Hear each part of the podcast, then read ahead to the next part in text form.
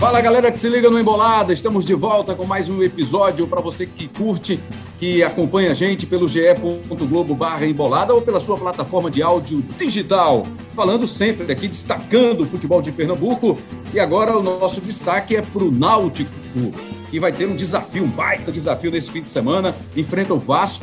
Eu quero lembrar aqui que no jogo do primeiro turno, o Náutico empatou o Vasco empatou o jogo, né? O Náutico saiu na frente, o Vasco conseguiu um empate. O Hélio dos Anjos estava na primeira parte dele, do trabalho dele nesta Série B do Campeonato Brasileiro. E agora o Vasco e Náutico, Náutico e Vasco voltam a se enfrentar no Estádio dos Aflitos, com uma diferença gigante também. A situação dos times, o Náutico está aí brigando para se aproximar do G4, o Vasco está um pouco mais perto do bloco de cima do Campeonato Brasileiro, nesta briga pela Série B, nessa disputa por vaga no G4. E uma diferença, acho que fundamental, que é a presença da torcida ainda um público reduzido, né, capacidade para 15, liberação para 15% da capacidade do estádio. Então vamos ter público, vamos ter torcida do Náutico e também uma pequena parcela de torcedores do Vasco da Gama para acompanhar ao jogo, assistir ao jogo neste domingo entre Náutico e Vasco da Gama, jogo da Série B do Campeonato Brasileiro.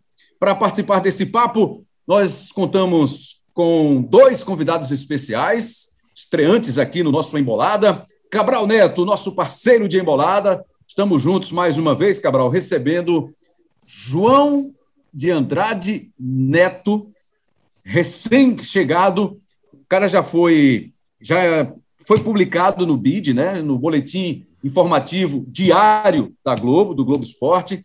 Já foi regularizado, está inscrito e já está trabalhando, participando ativamente aqui das coberturas no futebol de Pernambuco para o GE, ge.globo.pe. E também o repórter Edson Viana, repórter companheiro nosso do Grupo Globo, está com a gente também, vai trazer a situação do Vasco, o clima, a temperatura, momento do Vasco da Gama, um momento empolgante, né, sob o comando do Fernando Diniz. Vamos falar sobre isso, sobre esses assuntos a partir de agora aqui no nosso episódio. Um grande abraço, Cabral Neto, bem-vindo.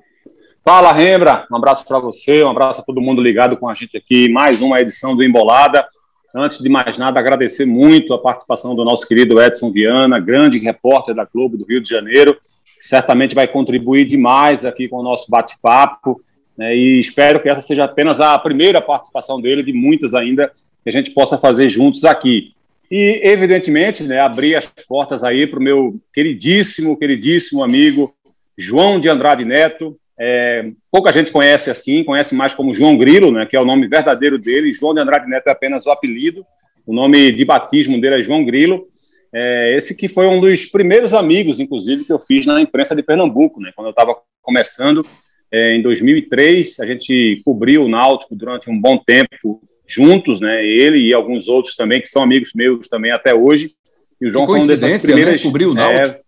É, é, foi uma das primeiras amizades que eu tive e que, que, perduraram por muitos anos. E a gente teve o prazer também de trabalhar junto em outro podcast, né? Pode 45 minutos, o pessoal que faz um trabalho excelente e formidável, né? o pessoal do 45 minutos. E João foi, fez parte desse, desse projeto desde o início e eu tive o prazer de participar antes de chegar na Globo e a gente pôde conviver diariamente também, o que apenas solidificou ainda mais a nossa amizade. João um dos grandes jornalistas aqui do Estado, é, referência né, no, no, trabalho de jornalismo, o cara que é apurador nato, né, a apuração de João é daquelas que você sabe que aquilo que ele está escrevendo corresponde 100% com o que está acontecendo, porque é, é um cara que não, ele não se incomoda de incomodar os outros, e é assim que o jornalista tem que fazer o seu trabalho, né, Rembrandt? Se a notícia chega às 11 da noite, às 5 da manhã, ela nunca será publicada por João sem que antes ele consiga confirmar ou pelo menos ouvir a versão de todas as pessoas envolvidas. Então, é um prazer voltar a conviver com o João e voltar a gravar um podcast com ele. Isso está tudo gravado, viu, João Grilo? Bem-vindo, João. Fala, Embran. Fala, Cabral. Abraço também para o Edson. Veja só, vocês valorizaram o meu passe aí. Agora, me senti importante. Agora, quando o Cabral tava falando que me conhece há muito tempo, não sei o quê, eu fiquei dizendo, Cabral não diz o ano não, Cabral. Não precisa dizer o ano não. Para não ficar parecendo parecendo que está muito cansado. A gente, a gente, a gente tinha uns 15, é 16 anos ali, né, João? É, porque a gente começou isso, novo, exatamente. Isso. É trainee, uhum. começou com 16 uhum. anos. É, entendemos, aí, entendemos. Estamos, estamos nessa aí, mas obrigado de fato pela, pela recepção aqui. E eu tô, tenho um, uma semana de casa, digamos assim, né? Da Globo, mas estou me sentindo de fato como se eu já estivesse na casa já há um ano, dois anos, porque a, a turma é, me abraçou de forma fantástica, eu estou me sentindo em casa. E, e mais importante, é, é, Rembrandt, você falou aí, né? Tô no BID, no BID é importante, mas a gente, a, a, gente aprendeu esse ano que só estar no BID não é o suficiente. É, não basta estar eu no estou BID. no BID, exatamente, eu estou no BID, estou inscrito, inclusive já estou em campo, né? E sem, sem risco de perda de pontos para ninguém dessa vez. Isso é importante, viu? Isso é muito importante. Bom, e outra coisa, viu, que, que você demonstra com essa sua participação, com uma semana de casa já estreando no Embolada, é que o, o CEO gostou muito de você. Então, para você estrear já na primeira semana, está com muita moral com o CEO temporário, o CEO interino, seja qual a definição que o Cabral tem usado atualmente para o nosso CEO Daniel Gomes. Mas vamos ao assunto que o Edson Viana está com a gente. Edson Viana, seja bem-vindo, companheiro de outras transmissões durante algumas, alguns períodos na TV, nos jogos de rede. Estamos juntos mais uma vez, agradecendo aí muito a sua disposição de participar com a gente para falar desse duelo entre Náutico e Vasco e trazer o olhar de quem está mais próximo do Vasco, de quem está acompanhando aí no dia a dia no Rio, essa situação do Vasco, essa melhora que o time apresentou na Série B desde a chegada do Fernando Diniz. Passaram Marcelo Cabo, Lisca e agora com Fernando Diniz. É o técnico que está dando esperança e otimismo ao torcedor do Vasco para conseguir uma vaguinha no G4. Mas é um otimismo exagerado ou você vê que está um, um, otimismo na medida do que está acontecendo com os resultados que estão sendo conquistados pelo Vasco? Bem-vindo, Edson. Obrigado pela participação aqui no Embolada. Oi, Rembrandt, um abraço para você, um abraço para o Cabral, um abraço para o João, muito obrigado pelo convite, é bom demais falar com vocês. Sinto falta ainda que a pandemia não permita que a gente possa ir ao Recife, fazer transmissões aí, saudade dos amigos, pessoal da Globo Recife é muito querido, muitos amigos queridos aí. E se a gente tem o João Grilo aí, eu espero aqui no máximo ser um bom chicó aqui para compor direito aí essa turma. É e boa. a gente falar desse jogo importante aí que realmente está mobilizando a torcida do Vasco. A torcida do Vasco ela tem uma característica curiosa que assim, por mais que o time esteja no seu quarto rebaixamento, ela vem dando demonstrações de fidelidade muito grandes, mesmo com a campanha irregular nessa Série B. É, ela está preparando, inclusive, para a porta do CT do Vasco, antes da saída no próximo sábado, já fazer uma mobilização lá, que normalmente é, é feita no aeroporto, eles vão fazer lá. Recentemente, o clube lançou uma campanha aí para fazer uma estátua para o Roberto Dinamite, em seis horas eles já conseguiram a cota. Então, é, a torcida vem acompanhando também os jogos em São Januário, com os ingressos que são possíveis. Então, ela parece que o, o, Fernando Diniz ele conseguiu reacender uma esperança, né? Porque o time ele ficava oscilando ali entre 5 e 8 pontos é, da zona de classificação para a Série A, vem diminuindo aos poucos por alguns pontos que deixou pelo caminho até já com ele, mas é, principalmente eu destacaria, além da forma de jogar que o Diniz implementou no time, que a gente pode detalhar um pouquinho mais para frente, mas a chegada do Nenê, que é um jogador que trouxe um ganho técnico para o time enorme, é, coincidentemente com essa chegada dele. Então, eu acho que tudo isso vem dando. O time, enfim, consegue uma sequência de vitórias que vai aproximando e dando esperança ao torcedor. Antes de uma análise mais técnica aí para o Cabral, para o próprio Edson, João, eu queria que você trouxesse para a gente as informações do Náutico para o jogo, é, tem a volta do Vinícius, né? Isso já é, é certo. Ele não enfrentou a, a, Ponte Preta. O Náutico vem de vitória sobre a Ponte Preta de virada lá em Campinas. Vem de três vitórias em sequência e de virada. Que mais novidades tem o Náutico? Não contará com o zagueiro Camutanga? Quem deve ser o substituto? Quais são as informações atualizadas? João de Andrade Neto. Vamos lá, Embra. É, tem o, Vinícius, que você falou aí, a principal volta, né? Um jogador que está tendo talvez o, o melhor momento da carreira, né? O momento mais goleador, um cara que bem participativo. Até quando o Náutico teve aquela queda, né? De rendimento, né? O Náutico começou muito bem, depois teve uma queda, e na queda, só dois jogadores eles conseguiram é, manter ali o, o nível de, de atuação, né? E, e, os poucos pontos que o Náutico conseguiu conquistar naquele período turbulento ali no meio do campeonato foi por conta do Jean Carlos, que estará em campo, né, o camisa 10, principal maestro do time, e o Vinícius. É, foram esses dois jogadores que conseguiram ali manter uma, uma média de boas atuações. Então, Vinícius volta, é um retorno importantíssimo para o Náutico. É, tem a ausência, como você falou, do, do Camutanga, e no caso aí o Iago Dias, né, deve, deve fazer a dupla com Rafael Ribeiro. Né, a zaga do Náutico é um, um problema, né, falta de opções, e uma coisa que se, se, se bateu muito, né, o Náutico é, tem quatro zagueiros no elenco, e dos quatro, só o Camutanga, digamos assim, é uma unanimidade é, entre os alvirrubos, né? Porque todos os outros três oscilam muito. E tem o Haldner né, também que volta, né? O Haldner é um jogador importante que volta no meio de campo, tá, cumprir suspensão contra a ponta. Então é um Náutico. É, se, se, tivesse o Camutanga em campo, eu diria que talvez fosse o Náutico ideal, né? Que dentro do, do possível, né? Dentro da, da que o Hélio tem à disposição. É, um, seria o, o Náutico é, titular, né? Digamos assim. Mas é um, é um jogo muito importante também para o Náutico. A torcida do Náutico é, voltou a se, a se, motivar com três vitórias seguidas, né? É, e eu, eu, eu fico é, dizendo durante a semana, estou dizendo para amigos, né? É, e outras pessoas aqui no, usando no meu Twitter também, que é o seguinte, que é o jogo que se o Náutico vence, dá mais uma cara de que o Náutico possa, de, de fato, acreditar no acesso. Por enquanto, o Náutico quer acreditar. Se o Náutico vence o Vasco, eu acho que o Náutico passa a acreditar. Eu acho que nesse momento ele está no estágio de querer chegar a acreditar. Ainda não é esse ponto e, esse, e esse, essa, essa viradinha de chave pode vir com a vitória sobre o Vasco, que é um grande adversário. Inclusive, o Náutico passaria o Vasco na classificação. O Edson, e o Vasco tem problemas para o jogo? Tem desfalque? Tem alguém voltando? O Andrei, como é que tá? Qual é a situação do time para o jogo do fim de semana? O Vasco, de desfalque confirmado, tem o Ricardo Graça, que está suspenso. E aí, para o lugar dele, o Valber é o substituto natural.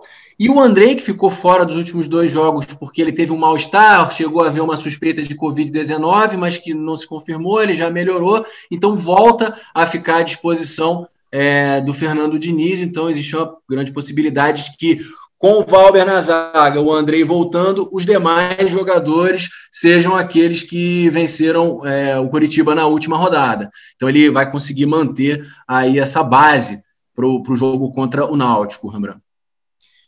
Cabral, o Náutico, então, com a volta do Vinícius, né, em especial a volta do atacante Vinícius, está em grande fase, como destacou aí o João de Andrade, João de Andrade Neto, João Grilo. Eu ainda estou tentando me adaptar aqui para a melhor forma de, de, destacar o nome do nosso companheiro. Pode, João... pode ficar à vontade para usar o grilo, Rembrandt. Fique à vontade. O grilo então, é, tá então fechou. Fechou. Fechou. Já tem Chicó também na parada, então vamos nessa. Então tá valendo tudo. Cabral, então a história, Cabral, é que o Náutico vai ter, não vai ter Camutanga, né? É um desfalque importante aí para o time do Náutico. E o Vasco sem o, o Graça, né? O Ricardo Graça está fora também pela suspensão.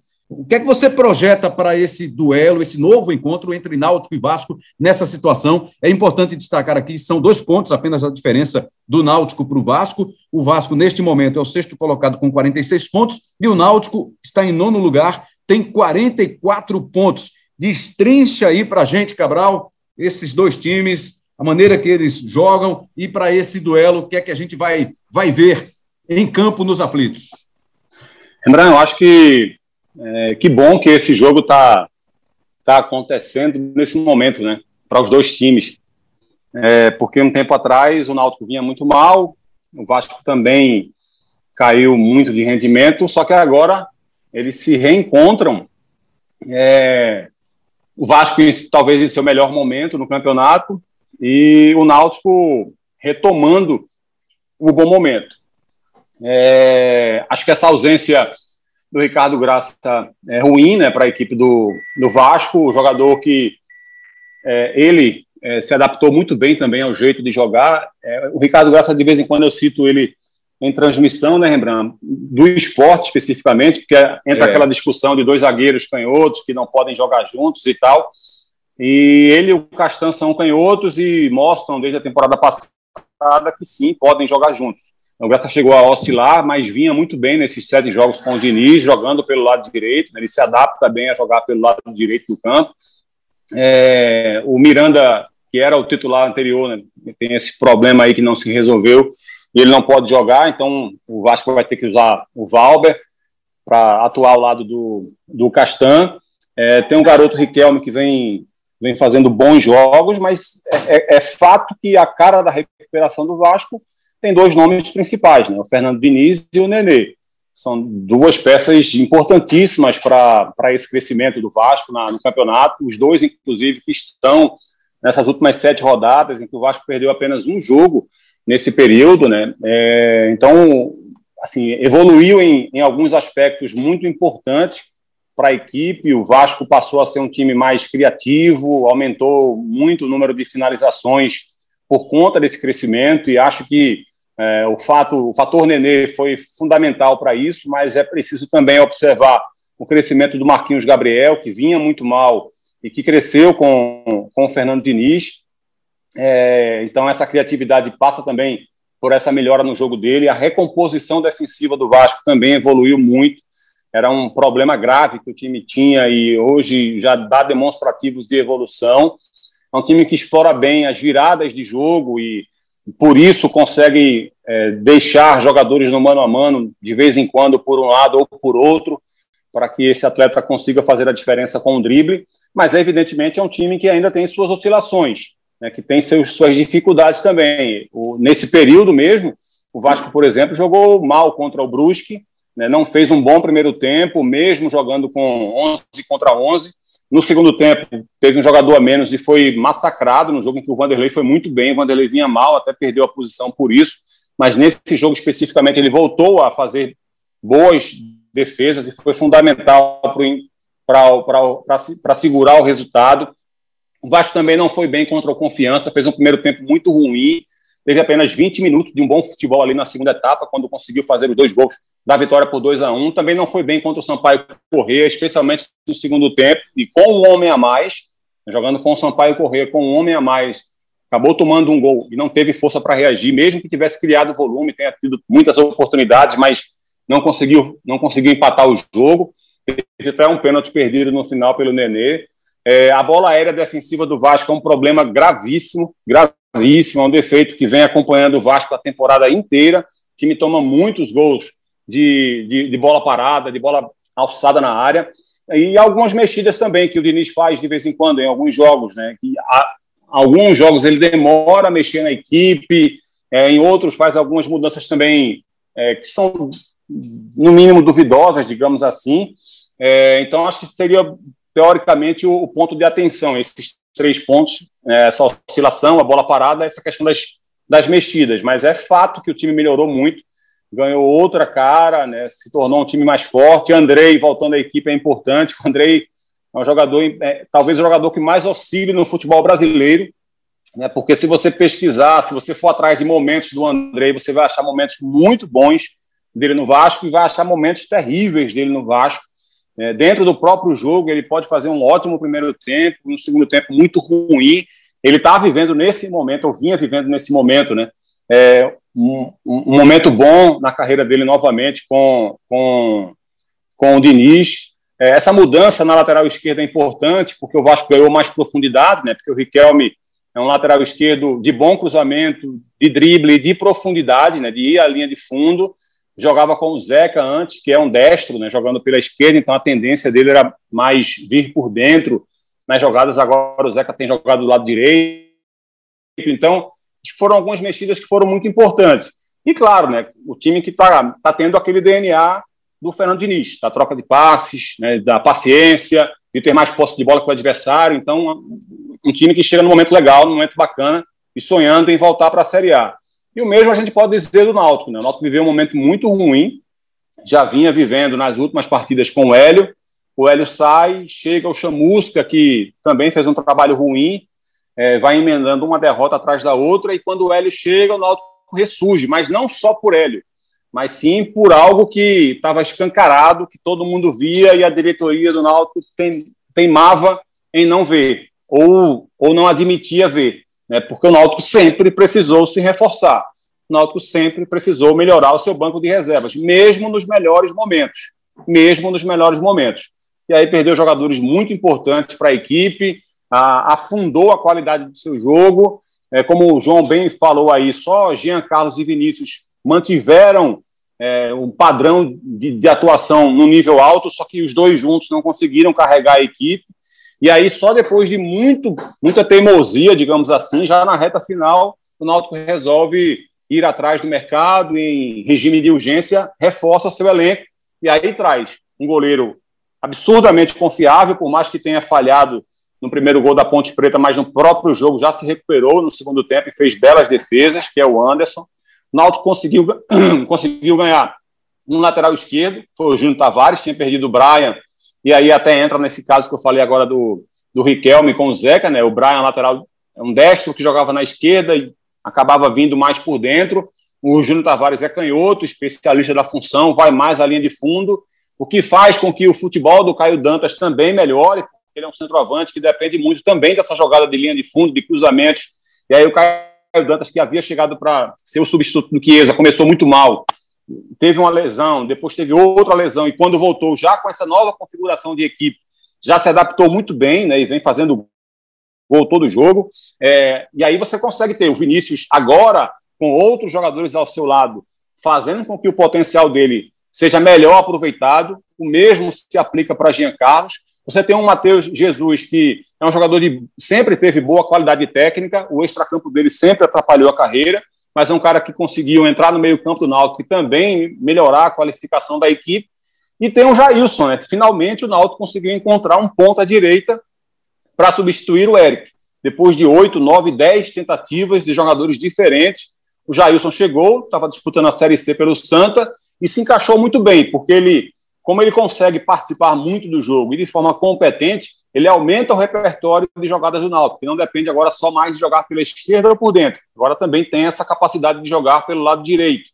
É um jogador que já se tornou um dos líderes de desarmes do Náutico. Então já melhora muito também a qualificação da marcação do Náutico, que pôde retomar um dos princípios básicos do trabalho do Hélio e transformar novamente a sua equipe, que é a pressão pós-perda de bola no campo de ataque porque o Náutico ganhou mais um jogador de desarme e de, e de pressionar muito o adversário quando tenta sair jogando, que é o Jailson. Então, acho que o Náutico está tá no caminho de retomar. Ainda também demonstra defeitos, como eu falei do Vasco. Né? O Náutico contra a Ponte Preta, por exemplo, foi um jogo que saiu do controle do Náutico, que a, a Ponte teve 27 finalizações, e isso não pode acontecer, e várias delas foram perigosas, com o Anderson tendo que salvar o Náutico em vários momentos. O Náutico é um time que em todos os três jogos que venceu saiu perdendo e teve que colocar ainda mais energia para poder virar o jogo. Então também tem seus defeitos ainda. Tá? Ainda não dá para assegurar que esse é o Náutico do começo da competição. Mas o jogo contra o Goiás, por exemplo, que foi o penúltimo, foi de longe o mais próximo que o Náutico fez nas últimas 15, 20 rodadas, que melhor se aproximou daquele Náutico do início da competição. Então, quando você consegue aliar três vitórias seguidas, com melhora de desempenho, com melhora individual e com um jogo como referência, que foi o jogo contra o Goiás, você já começa a vislumbrar um momento de fato de retomada e de maior regularidade para a equipe do Náutico, lembrando. Edson, Edson Viana está com a gente, repórter da TV Globo, está aqui participando do Embolada desse episódio. Esse foi só um resumo, tá, lembrando? Depois eu destrincho as Sim, ideias. Sim, claro, tá? claro. João de, João de Andrade Neto, João Grilo sabe bem disso, que foi só um resumo, é só um, só um gostinho, só um aperitivo, tá, João? Esse resumo aí do Cabral Neto. Foi só o líder, foi só o líder. Só o líder. É, é, é, só o líder, só o líder, só o primeiro, primeiro parágrafo. É. Edson Viana, é, a gente sabe que hoje em dia está né, tá mais difícil a cobertura do clube, não há mais aquela, aquele acesso, por conta também da pandemia. Então, a, a cobertura ela é mais remota, ela é mais por virtual do que propriamente acompanhar os, aos treinos, aos, é, aos trabalhos específicos. Mas pelo que você tem visto, tem acompanhado aí, esses dias, especialmente esses dias que antecedem ao jogo do Náutico, há um nível de mobilização diferente, sabendo da importância do resultado para o Vasco, do adversário que o Vasco vai enfrentar neste domingo. Como é que você sente? Qual é a temperatura do Vasco para esse jogo especificamente? Eu acho que a temperatura ela vem crescendo, né? Diferentemente, como vocês citaram, do primeiro encontro do Vasco com o Náutico, em que o Vasco estava numa campanha muito irregular, inclusive aquele empate foi o que sacramentou a saída do Marcelo Cabo do Vasco naquele momento. Apesar de ter sido um empate com uma equipe que, se eu não me engano, então liderava, estava muito bem na Série B, mas as atuações do Vasco naquele momento custaram o emprego do Marcelo Cabo, porque o time, mesmo quando vencia, vencia de uma forma muito sofrida. E essas atuações, desde que o Fernando Diniz chegou, é, dando mais volume ao time, com o ganho técnico do Nenê, de fato, elevaram a temperatura no sentido de que é, cada jogo ganhou mesmo aquele, aquele sabor de decisão para o Vasco, né? Ele já teve a oportunidade de se aproximar mais e deixou escapar. Então, é aquela reta final que tem ganhado realmente um contorno de decisão muito grande. Hoje, até o Marquinhos Gabriel deu uma entrevista coletiva e aí ele falou isso, assim, sobre a confiança e esse, esse ânimo que o Fernando Diniz trouxe. Ele é um cara realmente muito intenso, às vezes ali na beira do campo até um pouco demais, né? Como a gente viu em outras ocasiões. E, e, um dado interessante, porque o Marquinhos Gabriel era um jogador muito contestado no Vasco, quando ele tinha exatamente essa responsabilidade de ser um cara criador do time, o Fernando Diniz o traz um pouco mais para trás, como um segundo volante, e aí com o Nenê também no time, e o seu desempenho vem desabrochando. Então, um jogador que vinha sendo muito contestado também vem ganhando espaço. E aliado a isso, o Fernando Diniz também está dando muitas oportunidades aos garotos mais novos. Né? Ele colocou o Lucão no gol, o Riquelme, que é um garoto de 19 anos, formado no Vasco, Gabriel Pé, que já vinha tendo oportunidades também, mas também, de certa forma, oscilando. E aí isso tudo criou um ambiente de, de confiança maior, né? A gente vê o Cano, por exemplo, algumas coisas que a gente já não via algum tempo atrás, como o Nenê muda o astral. Ele... então tudo isso também contribui para melhorar o astral, né? Para fora. É, o Vasco era um time que estava passando por um momento de muito muito sofrido, assim, a torcida não se empolgava com as atuações, existia uma desconfiança de que não ia voltar e parece que esse astral deu uma certa virada. Vamos, resta saber se essa virada vai ser a tempo do Vasco chegar mais próximo, não como foi o Botafogo, por exemplo, né, que vem numa campanha mais sustentável e agora está brigando até pela liderança do Campeonato Brasileiro. É, como vocês falaram, vai ter a torcida do Vasco na, lá no, no, jogo no Recife, porque o Vasco vem é, mobilizando bastante os seus torcedores nacionalmente também, vem, vem sendo recebido é, até de forma impressionante nos primeiros jogos do Diniz fora, já com centenas de torcedores, o Nenê tirando foto, puxando todo mundo, levantando a galera, é, é, o tipo de coisa que vai ajudando a acender essa centelha, né? E aí o Vasco vai surfando nessa onda, porque realmente uma vitória sobre o Vasco ainda tem confrontos diretos mais para frente contra adversários aí diretos nessa luta pelo acesso. Então, de fato, é um jogo que ajuda a manter o Náutico ali um pouco afastado e aproxima o Vasco. Então, o clima realmente ele é de mobilização total no clube. Uma coincidência, né, nesse confronto marcado para este domingo, dia 24 de outubro, entre Náutico e Vasco no Estádio dos Aflitos. O Vasco está no terceiro técnico na Série B. Como já frisei há pouco, Marcelo Cabo, Lisca e agora Fernando Diniz. O Náutico começou com Hélio dos Anjos, que pediu para sair em comum acordo, tá certo? Aí veio Marcelo Chamusca, não foi bem o Marcelo Chamusca, e aí volta Hélio dos Anjos para comandar o Náutico nessa parte final da Série B. João de Andrade Neto, João Grilo, o que é que você espera ver de diferente nesse duelo do Náutico contra o Vasco? Comparando aqui, tentando relembrar o primeiro duelo lá em São Januário, que terminou empatado em 1 a 1. Pelo que o Náutico já fez na temporada, pelo que o Vasco vem fazendo até aqui, essa mudança no Náutico, essa volta de Hélio dos Anjos, se você é, se é que você já percebeu algo de diferente nesse atual Náutico em relação ao que o Hélio deixou pouco tempo atrás, João. Fala, Rebran, o, o, o Náutico, ele com o Hélio, né? Essa volta do Hélio depois de um mês, né? É, Quase volta a volta do que não foi, né? É, exatamente. Foi uma volta, inclusive, com os jogadores pedindo, fazendo pressão para que ele voltasse e tal. Depois já saiu o Chamusca. Então, é, é um, é um náutico, ele voltou com um náutico diferente, né? Porque é, tem outras peças, né? Como a gente já frisou aqui. Então, é, não, é só, não é só a volta de Hélio que fez o Náutico voltar a vencer. Tem três vitórias seguidas e, e vai embalado para é, esse jogo contra o Vasco. Não é só Hélio. É óbvio que Hélio tem uma participação importante pelo conhecimento que ele tem do grupo, pela forma de trabalhar que o grupo já, já conhece e, e fica muito mais fácil de você comprar, né? É, que é aquela forma que todo mundo conhece, um, é um treinador que se modernizou com o passar do tempo, não ficou parado, mas também tem aquele lado é, motivador, né? Todo mundo é, a gente conhece bem. Mas o, o, Náutico, ele, ele, esse novo Náutico, né, com, com essa segunda passagem, essa segunda parte aí da passagem de Hélio, é o Náutico que de fato se reforçou, né? Como o Cabral frisou também. É, a, a, queda de rendimento veio muito pela fragilidade do elenco. Né? O Náutico perdeu peças importantes e só agora, depois, já perto de, de, de, de, encerrar as inscrições na Série B, que o Náutico teve que ir meio que de forma é, desesperada ao mercado para contratar. E trouxe alguns, alguns bons jogadores, né? O Anderson dá uma segurança maior para a defesa. É, o, o, próprio Jailson, que veio de Santa Cruz, é um jogador que não é, se não é um jogador é, um craque tecnicamente, mas é um jogador bem útil. E, tanto é que ele, ele é, estancou aquele, aquele problema ali da, do, do, do ataque do lado direito, deve sair de Eric, né? Ele conseguiu, o Náutico rodou muito ali e já conseguiu é, é, se firmar ali como titular. Né? Teve o Júnior Tavares, que é um jogador experiente que também é, vem contribuindo na lateral esquerda depois da saída do Brian. É, e o Matheus né? Jesus.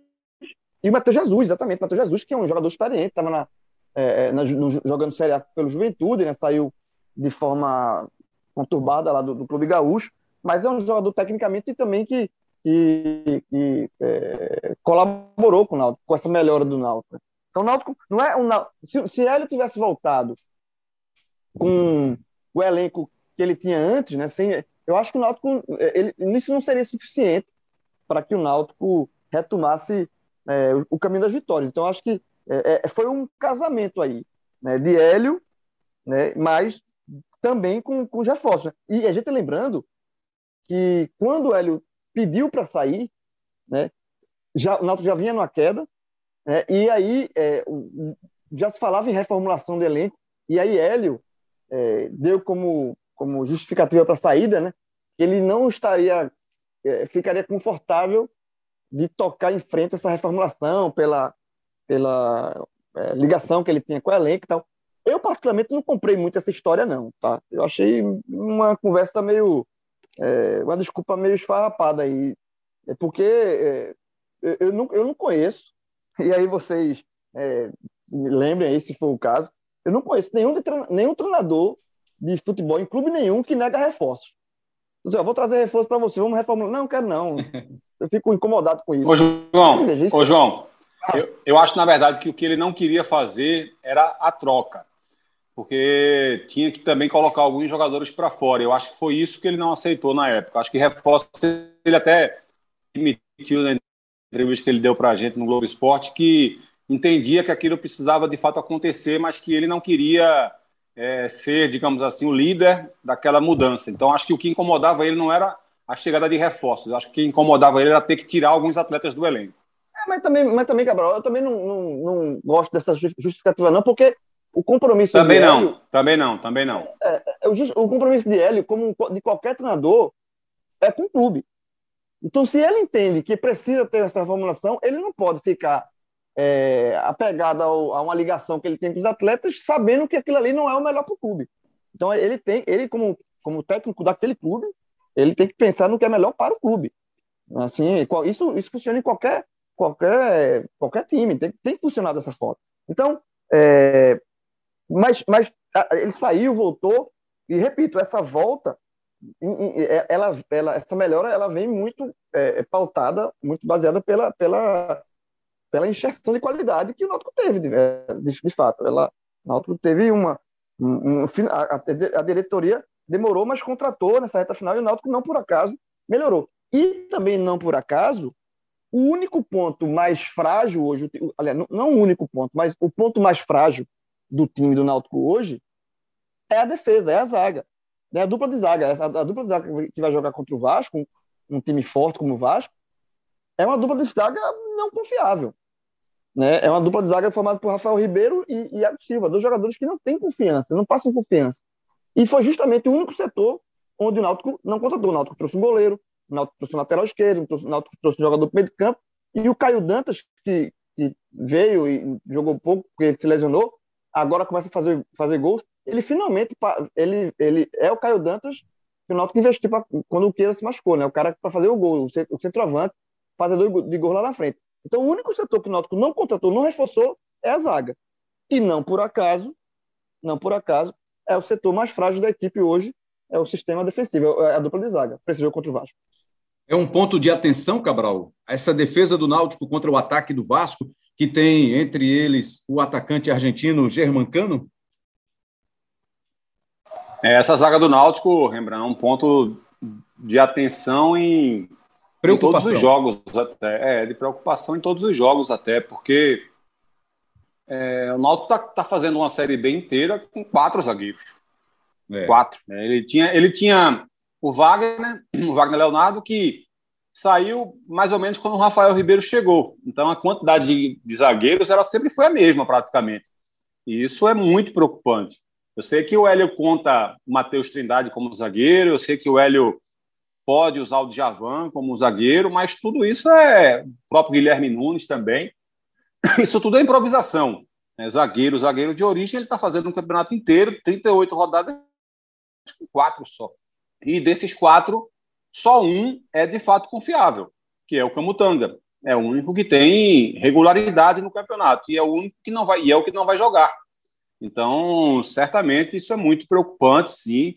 É, como eu falei anteriormente, o Vasco é um time que melhorou bastante seu sua criatividade, aumentou o número de finalizações. É um time que tem agora uma chegada forte pelo lado esquerdo, com a entrada do, do Riquelme, que tem um jogador de boa variação de jogo, que é o Nenê, que melhorou também a bola parada da equipe, que tem um crescimento do Marquinhos Gabriel, que tem o Cano, por mais que venha oscilando nesse campeonato, é o Cano, né? É, é, é sinônimo de gol, na equipe do Vasco. Então, certamente é, é algo que preocupa, sim, para essa partida.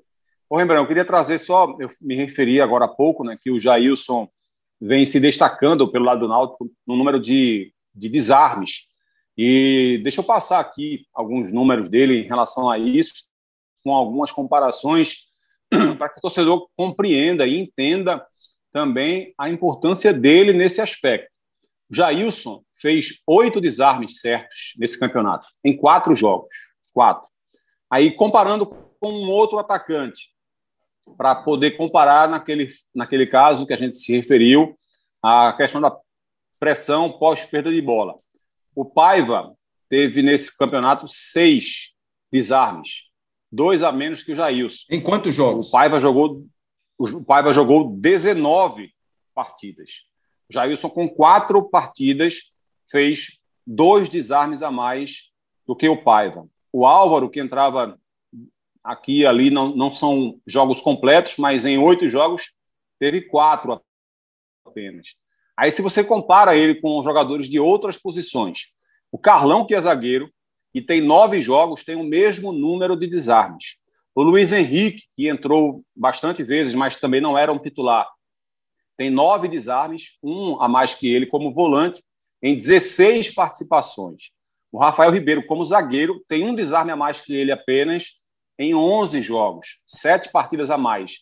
Maciel, que joga também numa posição de volante, né, em 23 participações no campeonato, tem 11, ou seja, três desarmes apenas a mais do que o, o Jailson.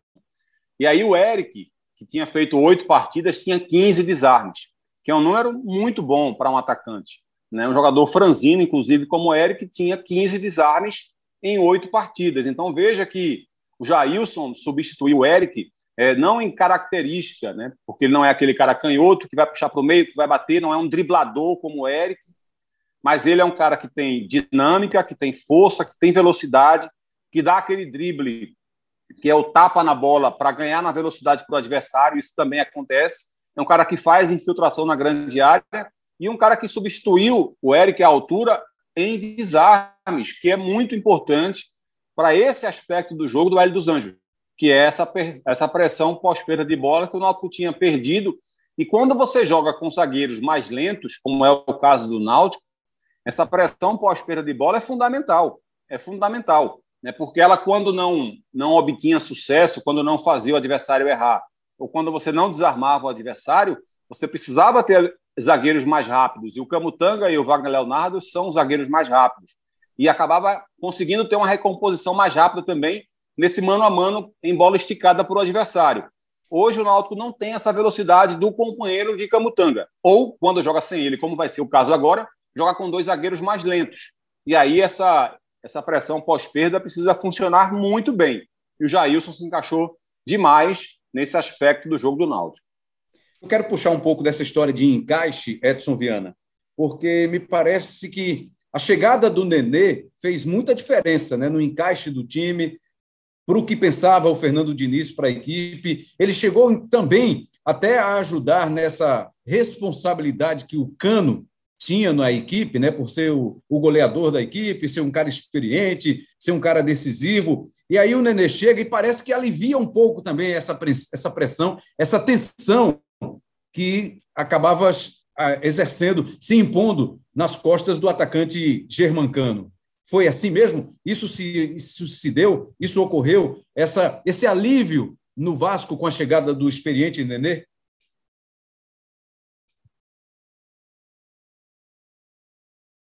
Nosso microfone. Eu estava mutado, desculpe. Sem problema.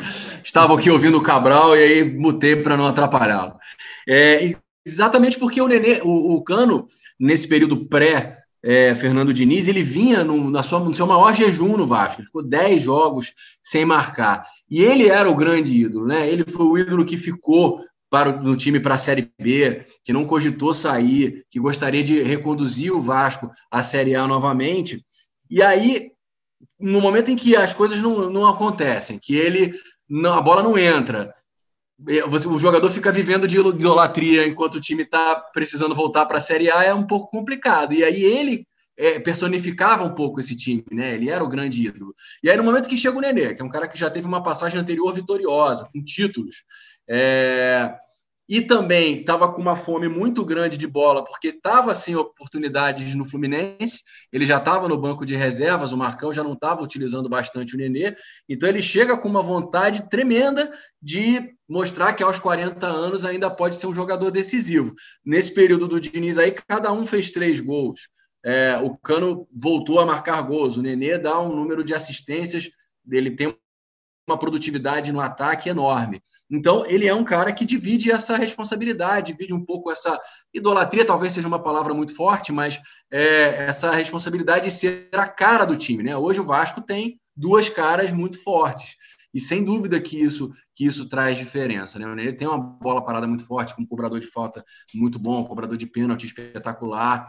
E aí a bola está chegando mais ao cano. O Vasco é um time que tem mais volume, que está mais compacto atualmente. Né? Era um time muito espaçado, que não tinha, que o jogo não progredia é, de uma maneira muito fluida, né? de uma maneira muito rápida. Então hoje o time chega mais, melhorou um pouco isso. É, e aí o Nenê, sem dúvida, ele tem uma participação enorme nesse processo os jogadores estão comprando essa ideia do Fernando Diniz também, já que a sinergia ali com o Lisca é, não aconteceu. É, e aí agora até com a volta da torcida também, que o Cano não teve a oportunidade de jogar, né? É, esse, a pandemia ela trouxe um fenômeno curioso para vários jogadores que estão descobrindo agora. E aí isso tudo impulsiona, né? Tem algum problema no Vasco, preocupação com questão de arbitragem? Tem se falado nisso no Vasco, nos bastidores? Não, não, não. É, é, apesar disso ter acontecido com, com alguma frequência recentemente, claro que é, a essa altura, né, qualquer, como já aconteceu naquele Vasco Internacional, uma linha não calibrada do VAR, é, algumas interpretações recentes que a gente tem visto aí, é, até em jogos do Flamengo recentemente, mas não é um tema que está muito em voga no Vasco, não, Rambra. João Andrade Neto, de Andrade Neto, João Grilo. Uma hora eu vou definir. Você já me liberou para definir o Grilo, então tá tudo certo, João. Mas vamos lá. Voltando aqui a, a destacar esse confronto, esse duelo com o Náutico. Pelo que você viu dos últimos jogos do Náutico, pensando no, no adversário, o Vasco, né, neste domingo, tem um caminho, tem uma possibilidade maior para o Náutico chegar à vitória? Como é que pode ser o desenho do Náutico para esse confronto duríssimo contra o Vasco? Lembrando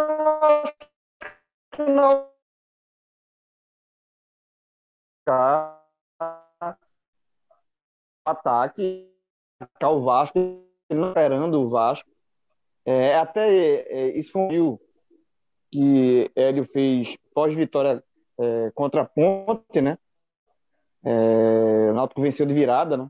É, a Ponte, curiosamente, já tinha vencido de virada também o, o Goiás, né?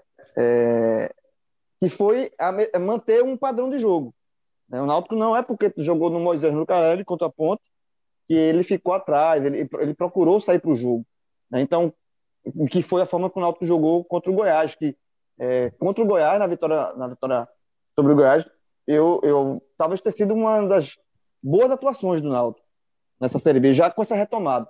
Então, acho que o Náutico ele, ele vai procurar é, é manter sua, sua forma de jogar, explorando bem os lados do campo, né, principalmente com o Vinícius, né, deixando o, Jean Carlos ali mais, mais é, é, livre, né, mais, mais solto no, no, na, na frente. Tem a jogada de, de, escanteio, que sempre foi uma arma muito perigosa, né, que, que, o, que o, Jean sempre cobra no primeiro pau.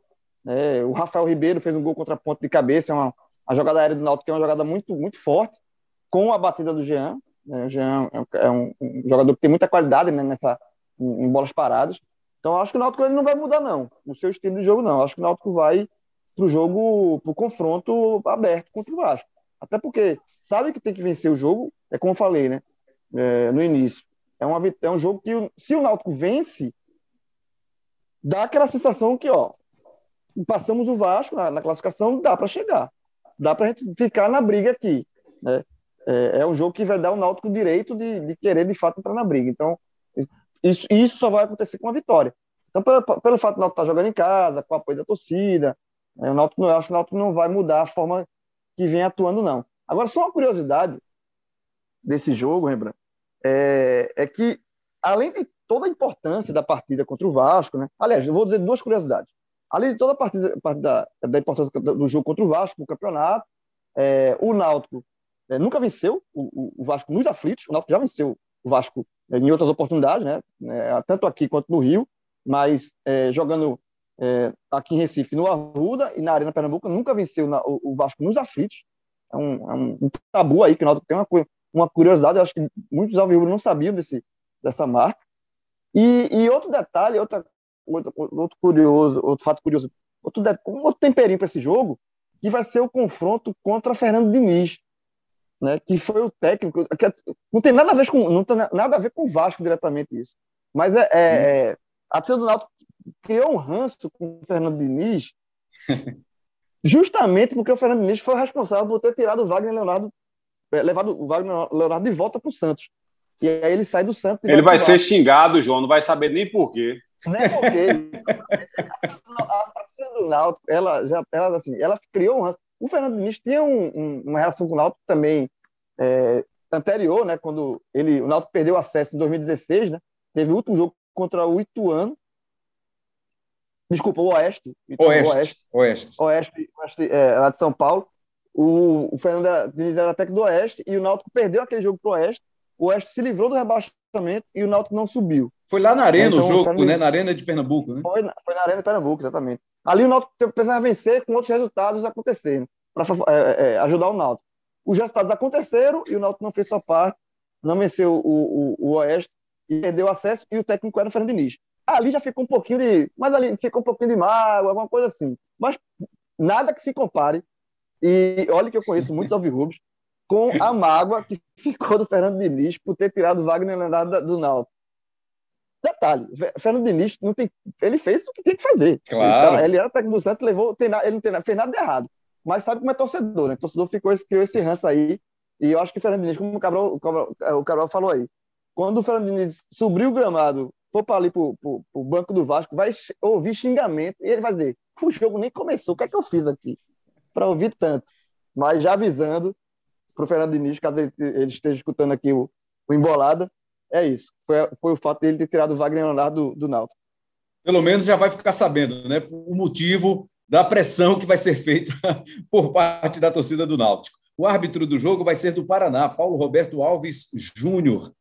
Bruno Bosquilha e Vitor Hugo dos Santos, os auxiliares, E o árbitro de vídeo, o Wagner Hillway, que é árbitro VAR FIFA da Paraíba, está vinculado à Federação Paraibana de Futebol. Essa é a arbitragem para o jogo do domingo. Que é que você espera ver diferente? Vai ter alguma estratégia nova? Fernando Diniz e Hélio dos Anjos vão se desafiar para conseguir essa vitória? Porque a vitória é, é, é importante né, para os dois times. Os dois estão na briga aí para ainda chegar ao G4. Cabral, o que é que pode vir de diferente para o jogo deste domingo? Alguma carta na manga aí que a gente pode ser surpreendido? Acho que nada muito profundo, não, viu, Rembrandt? É... Imagino que sejam dois treinadores que se respeitem muito, né? É, o Hélio tem uma história. Conceitos é... diferentes, né? São sim, pensamentos sim, diferentes sim. de futebol, né? Sim, sim, sim. É, e aquilo que a gente sempre diz, né? Não existe um jeito certo de jogar futebol, né?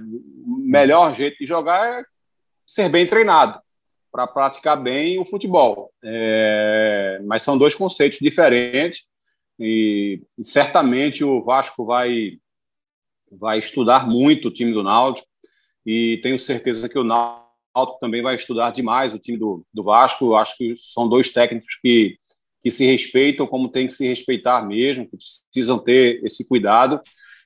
Acho que do lado do Vasco, lembrando, que pode de repente pintar como uma alternativa um pouco diferente é, é o time formar mais um, uma espécie de um quarteto de meio campo, né, que o Diniz já fez em alguns momentos nesse próprio time do Vasco, ele tendo o André de volta, ele pode de repente vir com o André, Bruno Gomes, Nenê, Marquinhos Gabriel, é, com uma função mais de meia mesmo, ao invés de jogar aberto por um lado, e aí ter o Cano na frente, ao lado de um dos, dos atacantes, né, podendo ser o Gabriel Peck ou o Morato.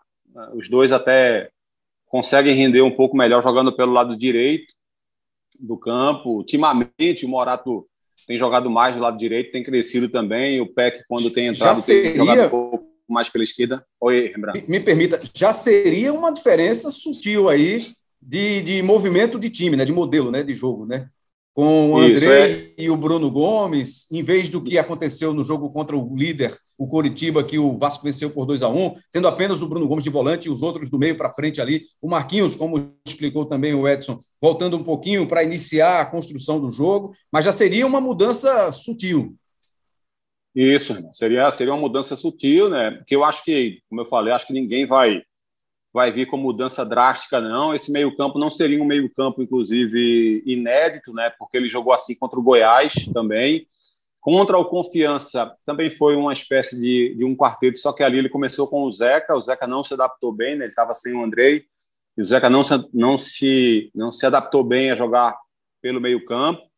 É, e aí não, não funcionou. Com o Andrei de volta, pode ser que funcione contra o Goiás, o time fez uma bela partida naquele dia.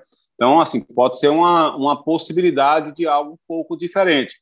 Ou ele pode vir, de fato, com, com três homens no meio mesmo, e aí, se o André estiver 100%, ele pode, de repente, tirar o Bruno Gomes e vir com o André, o Marquinhos Gabriel, de repente, como esse segundo volante, como já, já fez essa função com o Diniz, e o Nenê no meio-campo, tem o Morato pela direita, o Cano e o Peck na esquerda, de repente, pode ser uma, uma alternativa para ele. É, ou, é, se o André não tiver condição, o Bruno Gomes mesmo, junto com o Marquinhos Gabriel e o Nenê. É uma, uma opção que ele tem. Do lado do Náutico, eu acho que não tem muito o que fazer em relação à escalação, lembrando. É, é, porque assim não vejo ninguém no banco de reservas em condição de tirar um Jailson, um Caio Dantas, um Vinícius, um Jean Carlos, um Haldney é, da equipe de forma nenhuma. O que pode fazer muita diferença vai ser exatamente essa escolha pelo terceiro homem do meio-campo. É, o Hélio tem jogado mais com uma espécie de primeiro volante. E essa escolha dele tem sido quase sempre Javan ou Matheus Trindade, que ele gosta muito. agora tem o Matheus Jesus também, como opção.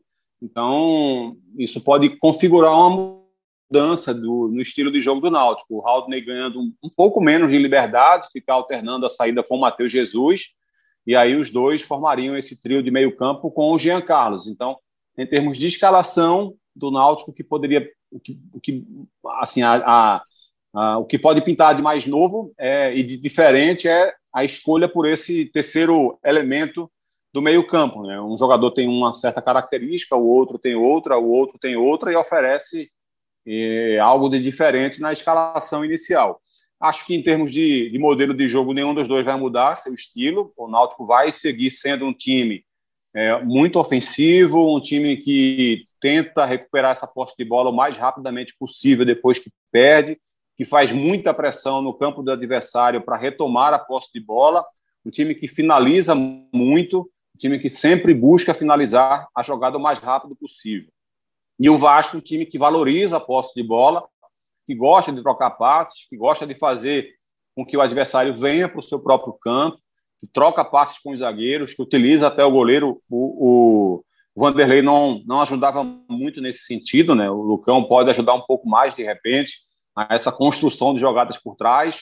É, então, em termos de modelo de jogo, certamente não haverá nenhuma modificação. O que pode é, é o Fernando Diniz percebendo o potencial é, de um Jean Carlos, de um Vinícius, de um do próprio Jailson, é se preocupar um pouco mais com essa marcação, para que a bola não chegue com alguma facilidade para esses atletas. É, o Náutico ter uma, uma percepção dessa virada de jogo que o, que o Vasco faz quando está no campo de ataque, para não deixar com que essa bola encaixe e, e tenha e dê a possibilidade para um Riquelme ir para o mano a mano, para um Morato ir para o mano a mano, enfim. Então, é, é, essa, essas pequenas adaptações que um time precisa fazer quando enfrenta um adversário conhecendo seus potenciais e conhecendo suas virtudes. Então, acho que são, podem acontecer adaptações sutis para evitar uma, um potencial maior do adversário, mas nada, nada profundo, não.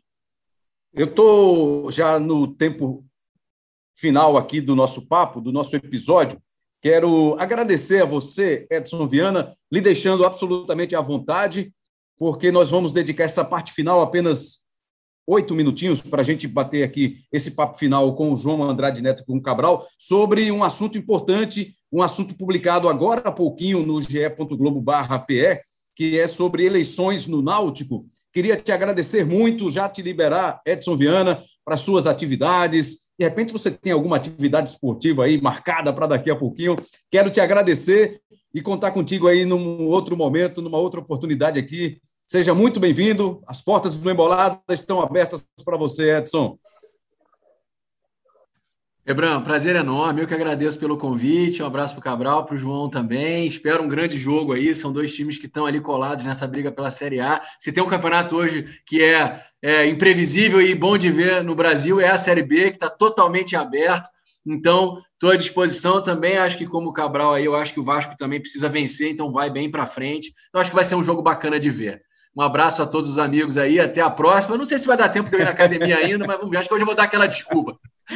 Valeu demais. Valeu, Edson, Edson. Viana, participando abraço, aqui do nosso Embolada. É, João de Andrade Neto, Cabral Neto, como eu falei, olha, Neto e Neto, né? João de Andrade e, e, e Cabral Neto, Neto, olha, tem, deve ter alguma ligação aí, depois o senhor vai descobrir isso para gente. Os avós são diferentes. Ah, tá certo, então vamos lá. Então, só para a gente Ó, o tempo é o seguinte: é Júnior para Júnior fechar. Júnior, Neto Sim. e Neto. É, Júnior, Neto e Neto. São oito minutos para a gente fechar mesmo o programa. Então, a gente vai dedicar cinco minutos para esse tema aí, que vai estar sendo atualizado a todo instante no ge.globo/pe. Após seis anos, Náutico voltará a ter eleição sem candidato único e até três grupos podem concorrer.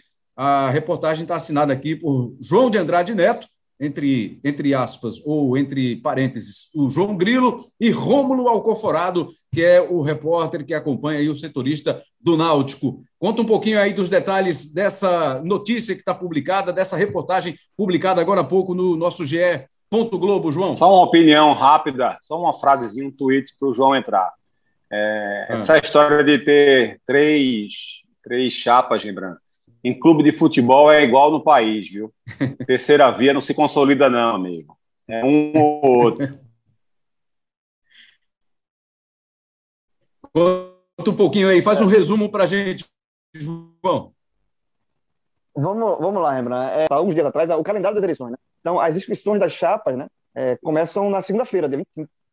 Então, com isso, os bastidores políticos do Náutico começam a se mexer e, e as peças começam a se mover nesse tabuleiro.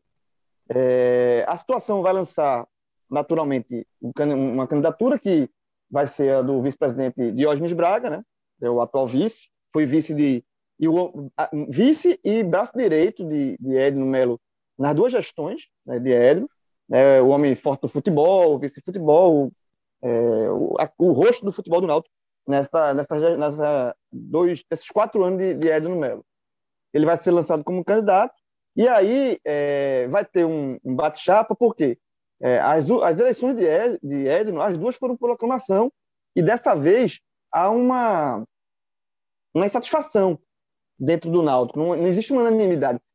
A, a, rejeição maior é justamente o nome de Diógenes, interna, inclusive.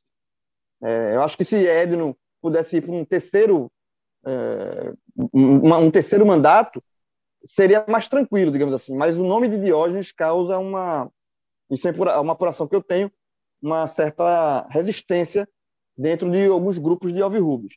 Então, por conta disso, já tem um, um, um grupo de oposição é, que vai se lançar como, como vai lançar uma candidatura, é, o grupo é, é liderado pelo Plínio Albuquerque, que foi diretor do, do, do, do Edno na primeira gestão. Né, é, o, nome, o nome do grupo é o Inova Náutico. Né, esse grupo deve lançar o Plínio como candidato, é um empresário. Né, e o outro grupo, a outra, a outra chapa, também pode vir de ex-aliados. O curioso é isso. Tanto o Plínio como o grupo que, que do Plínio são de ex-aliados do Edno, e esse outro grupo, esse terceiro, terceira chapa aí, que pode vir. Terceira vir via, né? É, terceira via, terceira chapa. Eu não quero falar uhum. de terceira via, porque Cabral acabou de falar que não, não, não emplaca. Então eu não quero dizer, eu não quero travar que ninguém emplaque aqui. Vou dizer terceiro, eu não vou dizer que é terceira via, vou dizer que é terceiro certo, via. Certo. Que é o que é o Bruno Beca, que foi o é, durante. Mas nesse caso, viu, João? Nesse caso aí, só para deixar claro, é, o Bruno Becker está sendo chamado como terceiro grupo ou terceira via apenas por uma ordem cronológica dos fatos. Né? Sim, sim, Na lógico, hora lógico. que a eleição se desenrolar, que eu acredito que vai acabar acontecendo, digamos, uma maior polarização e a, a disputa vai acabar sendo entre dois mesmo, que, que é comum, que é normal de acontecer em clubes, em eleições municipais, estaduais, nacionais.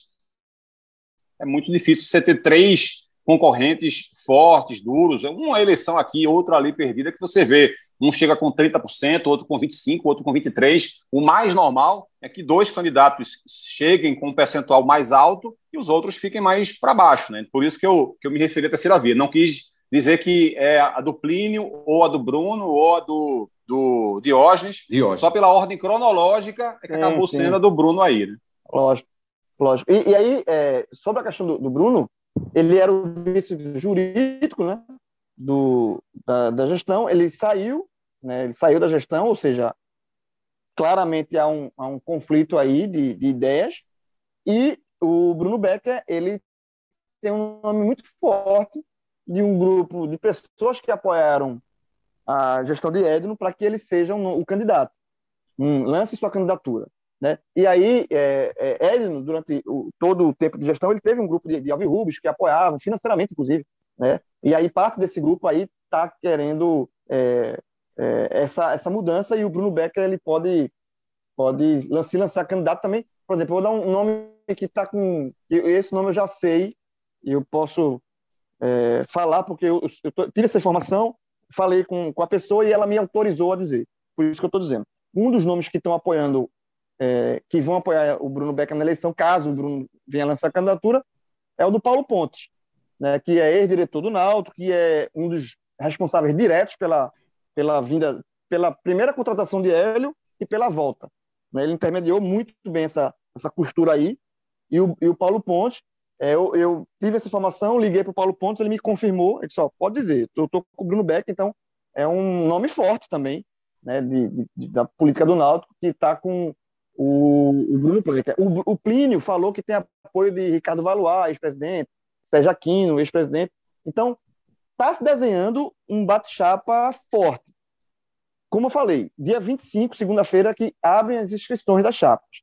E só encerra no dia 5 de novembro. A eleição é no, a eleição é no dia 5 de dezembro.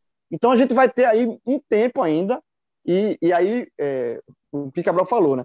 Política de clube é muito parecida com política partidária de fato. Vai ter muita conversa, reunião, é, em vez de três, pode ser duas. Muito conchavo, muito conchavo é, para se muita, chegar.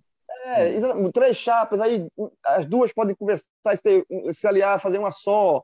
Sabe? São, tem muita coisa é, para acontecer, mas o fato é que o bate-chapa vai existir, é, dessa vez o Náutico não vai escapar de um bate-chapa, e é, pode ter um bate-chapa com duas ou três chapas, mas eu acredito que seja um bate, vai ser um bate-chapa bem interessante, bem forte. Não vai ser uma, é, não vai ser uma vitória de lavada de um lado ou do outro, não vai ser um bate-chapa com forças políticas de um lado e de outro. Tá bom, então, João de Andrade Neto, João Grilo, esse é só um start aí do que vai rolar ainda no Náutico para as eleições marcadas para o dia 5 de dezembro. João Grilo, bem-vindo, hein? Volte sempre. Abraço. Eu espero. Eu espero. vou, depender do, vou depender do CEO aí, né? Se o CEO, tá bom. o CEO der ok, estarei. Reza a lenda que eu vou gravar mais um hoje. Opa, que beleza. Valeu, Cabral Neto. Um grande abraço, amigo. Até a próxima. Valeu, Valeu Rembra. Um abraço para você, um abraço, Joãozinho. Um abraço para todo mundo ligado aqui no Embolado. Cuidado com a Nosso CEO é Daniel Gomes. É, a gente volta a qualquer instante, hein? Fique ligado que tem mais uma embolada pintando aí a qualquer momento para você. Um grande abraço a todos. Até a próxima.